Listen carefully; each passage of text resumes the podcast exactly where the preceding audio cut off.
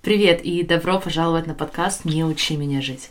Меня зовут Алена Берисон, сертифицированный коуч The Life Coach School, в прошлом юрист-международник. Каждый четверг я делюсь с вами работой с мышлением. Почему я это делаю много лет? Я находилась в поиске удивительной техники, которая позволит мне чувствовать себя лучше.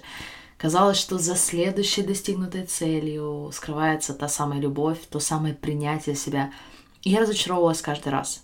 Оказалось, что никто и ничего вокруг не содержит ответов на то, как мне нужно жить.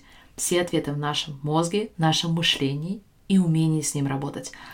Каждый из нас может не только достигать своих больших целей, но и перестать критиковать, перестать сомневаться в себе и чувствовать себя недостаточной.